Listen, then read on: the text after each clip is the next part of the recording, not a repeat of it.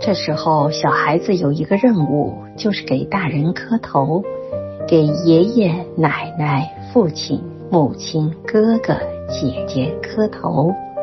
反正最小的就磕一圈儿，一边磕头还一边喊：“给爹磕头，给娘磕头。”磕完头就要分磕头钱，就是压岁钱。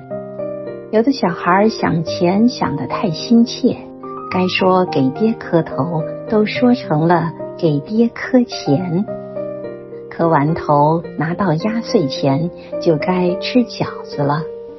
饺子里是包着钱的，谁在饺子里吃出一枚铜钱来，就预示他一年有钱花。从饺子里吃出的钱归自己所有，所以孩子们都希望吃到硬币。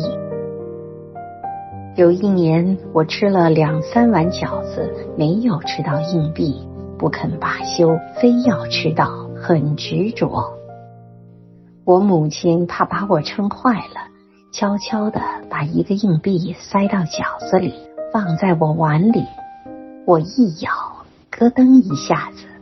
好了，终于吃到钱了。